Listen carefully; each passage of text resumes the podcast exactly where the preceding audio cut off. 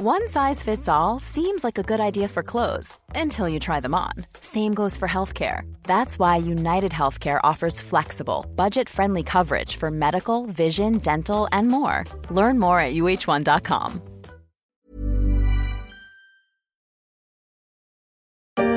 Tu sais que Bill Gates veut payer plus d'impôts Ah bah Tito, il est malade quand je vois moi le temps que ça me prend que j'ai envie de me flinguer. Il est fou cet homme, c'est mazo. Il paye déjà, j'ai lu, euh, 10 milliards de, de dollars, je crois. 10 milliards, mais il paye tellement Bah oui, qu'est-ce qu'il va payer de plus comme impôt? Bah je sais rien. Les nôtres Non, Catherine et Liliane, quand même pas. Mais Bill Gates n'en a pas moins décidé, la cinquantaine venue, de dédier l'essentiel de sa fortune et le reste de sa vie au don.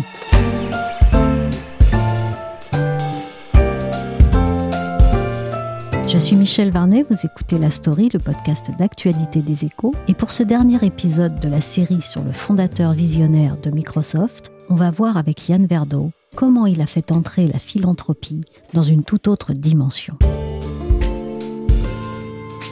Après Bill Gates, l'enfant surdoué au caractère trempé, après Bill Gates, l'entrepreneur à 20 ans qui a rêvé et fait advenir dans les années 70 le monde d'aujourd'hui où l'ordinateur est dans chaque maison, même s'il a raté le virage de l'ordinateur dans chaque main, celui que son concurrent mais néanmoins ami, Steve Jobs, a vu et a concrétisé avec l'iPhone, place à Bill Gates le philanthrope, un job pas toujours facile, on va le voir. Revenons au début des années 1990. Sa coupe de cheveux sages et les grandes lunettes qui lui mangent son visage resté juvénile font déjà souvent la couverture des magazines. Bill Gates est connu et il est riche, très riche. J'ai demandé à Yann Verdo si cela était son objectif. Non, je crois pas du tout que la richesse était l'objectif pour Bill Gates. Alors je sais bien que ce que je vais dire peut faire grincer des dents, euh, s'appliquant à celui qui a été pendant longtemps l'homme le plus riche du monde, mais tant pis, je le dis quand même, je crois pas du tout que l'argent ait été le principal moteur dans la vie de Bill Gates. C'est sûr qu'il il est très vite devenu très riche, depuis qu'il a fondé Microsoft euh, en 1975, depuis surtout que Microsoft euh, a passé au début des années 80 un accord avec IBM qui faisait de MS-DOS, c'est-à-dire le prédécesseur de Windows, une sorte de standard planétaire en matière de système d'exploitation. Bill Gates n'était pas à plaindre du côté financier. Cela dit, le vrai tournant, pour ce qui est de la richesse personnelle de Bill Gates, le vrai tournant, c'est 1986, c'est-à-dire l'introduction en bourse de Microsoft. C'est cette introduction en bourse qui a tout de suite propulsé Bill Gates dans la liste des 400 Américains euh, les plus riches, là, cette fameuse liste euh, établie par Forbes. C'est cette introduction en bourse qui a fait de lui euh, d'abord un multimillionnaire, puis assez vite un multimilliardaire. Mais cette même introduction en bourse, Bill Gates n'en voulait pas spécialement. Enfin, en tout cas, le moins qu'on puisse dire, c'est qu'il courait pas après. Il raffolait pas du tout de l'idée il y a été un peu euh, poussé, un peu contraint par la loi, la loi américaine, qui obligeait les compagnies d'une certaine taille, en fait, euh, à s'introduire en bourse. Donc, euh, il s'est plié à l'exercice, mais sans vraiment voir son intérêt personnel là-dedans. son moteur, c'était pas du tout le fait que du jour au lendemain, il allait devenir plus riche qu'un Steven Spielberg, par exemple quand il devient donc un des 400 Américains les plus riches, et puis bientôt en 1992, l'Américain le plus riche c'est-à-dire euh, à peu de choses près l'homme le plus riche du monde, mais en tout cas l'homme le plus riche des États-Unis, parce qu'entre 1986 et 1992, l'action de Microsoft avait progressé de 1200%, donc euh, la fortune de Bill Gates avait monté à l'avenant. Donc quand il devient euh, très riche, il ne change pas son mode de vie. Il reste ce qu'il a toujours été, c'est-à-dire quelqu'un qui travaille énormément, il prend très peu de vacances. On a même raconté, et je crois que cette anecdote est exacte, pendant de longues années, il a euh, négligé de meubler son salon, par exemple, parce que ça l'intéressait pas, tout simplement. Après avoir travaillé euh, chez Microsoft quand il rentrait chez lui, il rentrait tard d'abord, il rentrait très tard, et puis c'était pour se mettre pratiquement tout de suite euh, devant son écran d'ordinateur et continuer à travailler. Et ce qu'il y avait autour de lui, c'était pas au premier rang de ses priorités. Alors il approche de la quarantaine et c'est un beau parti, comme on dit.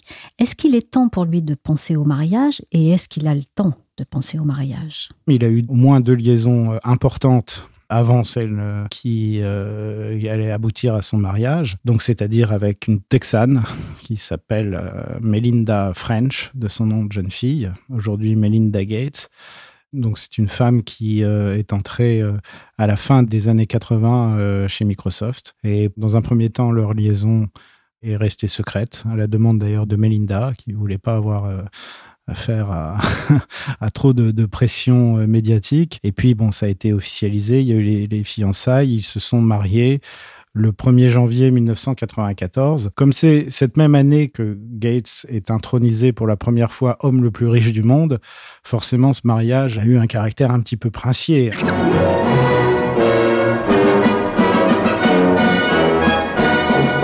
Ils ont privatisé cette île de Lanai où ils se sont mariés pour être sûrs euh, d'être bien tranquilles euh, Bill Gates avait fait réserver toutes les chambres d'hôtel, toutes les voitures de location, euh, tous les taxis, etc. de l'île. Comme ça, voilà, il n'y avait que les gens qui étaient conviés à la fête qui pouvaient se rendre sur les lieux.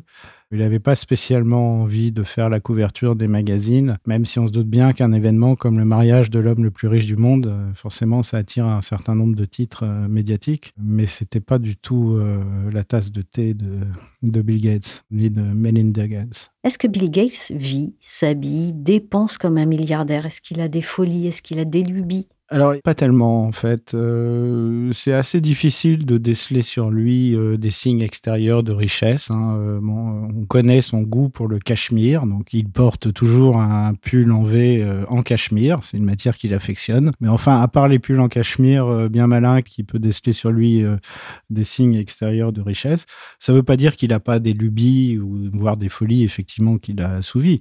Il en a. par exemple, c'est un dingue. En tout cas, c'était un dingue de la vitesse peut-être plus maintenant qu'il a pris quand même un peu d'âge, mais en tout cas quand il était plus jeune, c'était un, fan de vitesse et de voitures de sport, et il a eu euh, une belle petite collection de Porsche et autres Ferrari qu'il poussait à plus de 200 km heure.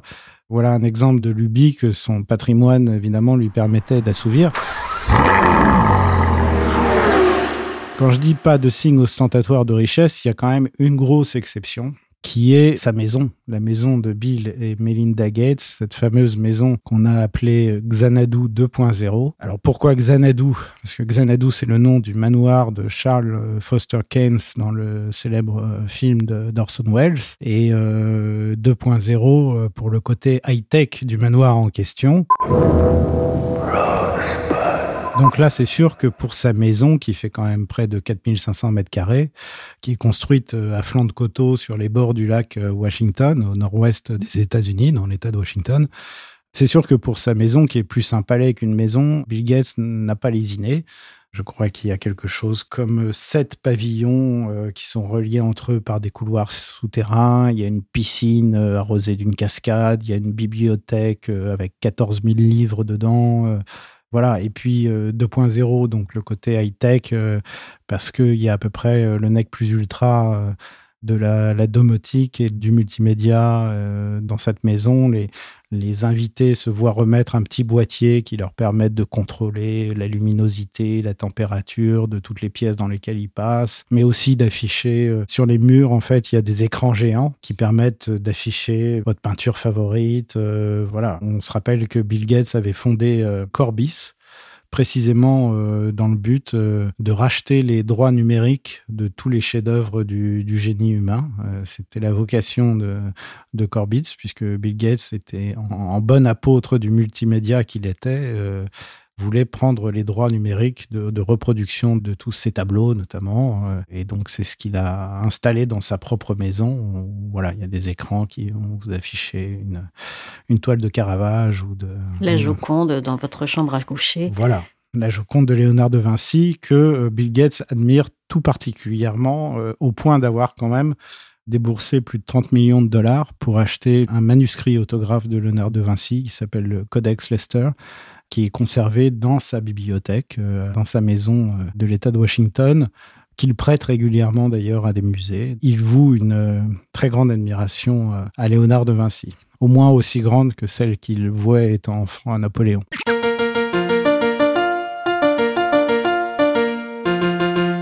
En 2000, Bill Gates confie les rênes de Microsoft à son ami de longue date, Steve Ballmer, et en 2008, il en quitte totalement la direction.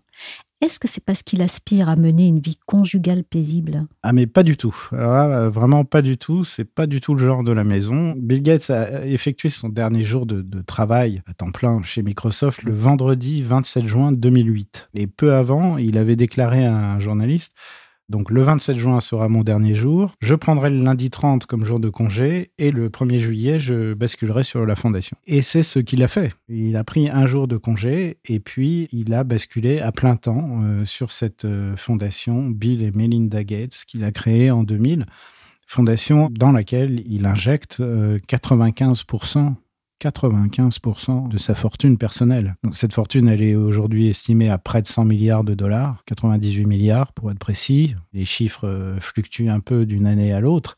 Retenons le, chiffre de 100 milliards de dollars. Il va euh, donner 95% de cette somme à cette fondation caritative. C'est quand même pas rien.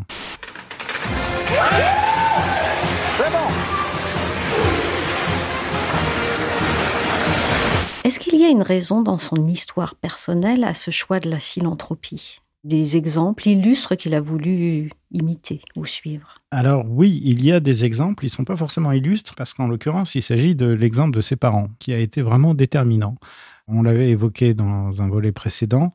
Ses parents étaient euh, des protestants très investis euh, dans les associations d'aide de Seattle. Et Bill Gates a grandi euh, dans cette euh, atmosphère-là euh, et dans cet état d'esprit-là. Et d'ailleurs, il l'a reconnu lui-même, que l'exemple de, de, ses parents avait été déterminant le choix de commencer comme ça euh, une nouvelle vie euh, de philanthrope. Et puis il faut savoir que c'est aussi dans la philosophie américaine où l'État-providence est plus faible qu'en Europe, mais où euh, cette tradition philanthropique des milliardaires, des, des ultra-riches est beaucoup plus forte à l'inverse. Qu'il se soit appelé John Rockefeller, Andrew Carnegie ou Andrew Mellon, il y a une longue tradition euh, philanthropique des plus richissimes d'entre les hommes d'affaires euh, américains et Bill Gates s'est inscrit dans cette euh, tradition. Ces très charitables fortunés ont même créé un club, The Giving Pledge, 137 personnalités qui illustrent une culture du don ancrée outre-Atlantique depuis des décennies. La philanthropie américaine contribue très largement à la vie économique et sociale, un complément non négligeable à un système de protection sociale limité. Cela dit, tout de même, en donnant 95% de sa fortune personnelle à une fondation, je crois qu'il a réellement fait changer d'échelle ce phénomène euh, de la philanthropie euh, aux États-Unis. D'autant qu'il n'a pas seulement créé une fondation privée qui est mille fois plus grosse que la Fondation de France, pour situer un peu les choses, il a aussi fait des émules. Le premier de ces émules, est son grand ami euh, Warren Buffett, le patron de Berkshire euh, Hathaway, qui a lui aussi, quelques années plus tard, décidé de donner l'essentiel de sa fortune, euh, plus de 30 milliards de dollars, à la fondation Bill et Melinda Gates. Et puis, quelques années plus tard, en 2010, les époux Gates et euh, leur ami euh, Warren Buffett ont euh, lancé la, campagne The Giving Pledge, qui était en fait un appel public aux milliardaires du monde entier, commencé par les milliardaires américains, à s'engager publiquement à donner au moins la moitié de leur fortune à des œuvres caritatives. Et donc cette campagne The Giving Pledge, qui se poursuit aujourd'hui, dix ans après, fonctionne. Je crois que le compteur en est à plus de 210 milliardaires, on les appelle les pledgers, qui se sont engagés publiquement euh, à faire don euh, de leur vivant ou après leur mort de plus de la moitié de leur fortune à des fins caritatives. Donc euh, ça, c'est aussi un formidable effet de levier qu'on doit à Bill Gates. Quelle est la mission prioritaire de sa fondation? Quelles sont ses actions? Et surtout, quels sont les résultats qu'on lui attribue? L'axe principal de la fondation Bill et Melinda Gates, c'est la santé mondiale, et spécialement dans les régions les plus déshéritées du globe. La fondation s'est donné, entre autres objectifs, de lutter contre, voire d'éradiquer à peu près une quinzaine de maladies infectieuses qui vont euh, du sida euh, à la polio, en passant par la tuberculose, la malaria, bien d'autres. Et pour certaines de ces maladies, euh, le combat est déjà quasiment gagné, en fait. C'est notamment le cas pour la polio. En 20 ans d'efforts, puisque la fondation Bill et Melinda Gates fête ses 20 ans aujourd'hui, en 20 ans d'efforts, à travers des campagnes de vaccination massive, en Afrique notamment, eh bien, elle a réussi à faire chuter le nombre de cas de polio de 99%. La polio a été euh, très très puissamment euh, réduite sous l'action de la fondation Bill et Melinda Gates, qui est également à l'origine de ce que les spécialistes considèrent comme un des partenariats publics-privés euh, les plus efficaces, les plus réussis. C'est une structure qui s'appelle la Gavi. Gavi, c'est un acronyme qui signifie Global Alliance for Vaccines and Immunization. Et en fait, c'est une sorte de plateforme qui regroupe, si vous voulez, les demandes de vaccins des pays pauvres pour euh, faire baisser les prix. Et euh, donc les spécialistes euh, disent que la Gavi, à elle seule, hein, donc c'est un des bras armés de la fondation Gates, la Gavi à elle seule a permis de toujours au travers de larges campagnes de vaccination, d'immuniser 760 millions d'enfants des pays pauvres et de probablement de sauver la vie à 13 millions d'entre eux. Ça, c'est un chiffre que Bill Gates euh, rappelle volontiers dans les interviews et il dit euh, que c'est ce dont il est le plus fier. Euh, il voue une grande admiration pour Louis Pasteur, l'homme qui a sans doute sauvé le plus de vies humaines dans l'histoire de l'humanité. Et bien, il suit son exemple. Today, the greatest risk of global catastrophe doesn't look like this. Instead, it looks like this. If anything kills over 10 million people in the next few decades, it's most likely to be a highly infectious virus rather than a war. Alors, Bill Gates n'a pas ralenti son rythme. Il voyage le tiers de son temps, il lit toujours autant et se passionne maintenant pour les biotechnologies. Ce qui l'amène en 2015 à cette conférence TED qu'on vient d'entendre, où il a des mots qui ont une résonance toute particulière aujourd'hui. De quoi parle-t-il? Oui, alors d'abord, vous avez raison de dire qu'il fait des, conférences. Il, donne énormément de discours, euh, plein d'occasions différentes. il, est, invité partout euh, à s'exprimer publiquement. Et là, vous faites référence à une, un TED Talk, euh, une, une, discussion TED qui effectivement s'est tenue en 2015, où eh bien, Bill Gates, donc encore une fois, on est en 2015, hein, cinq ans avant l'éclatement de la, pandémie euh, coronavirus.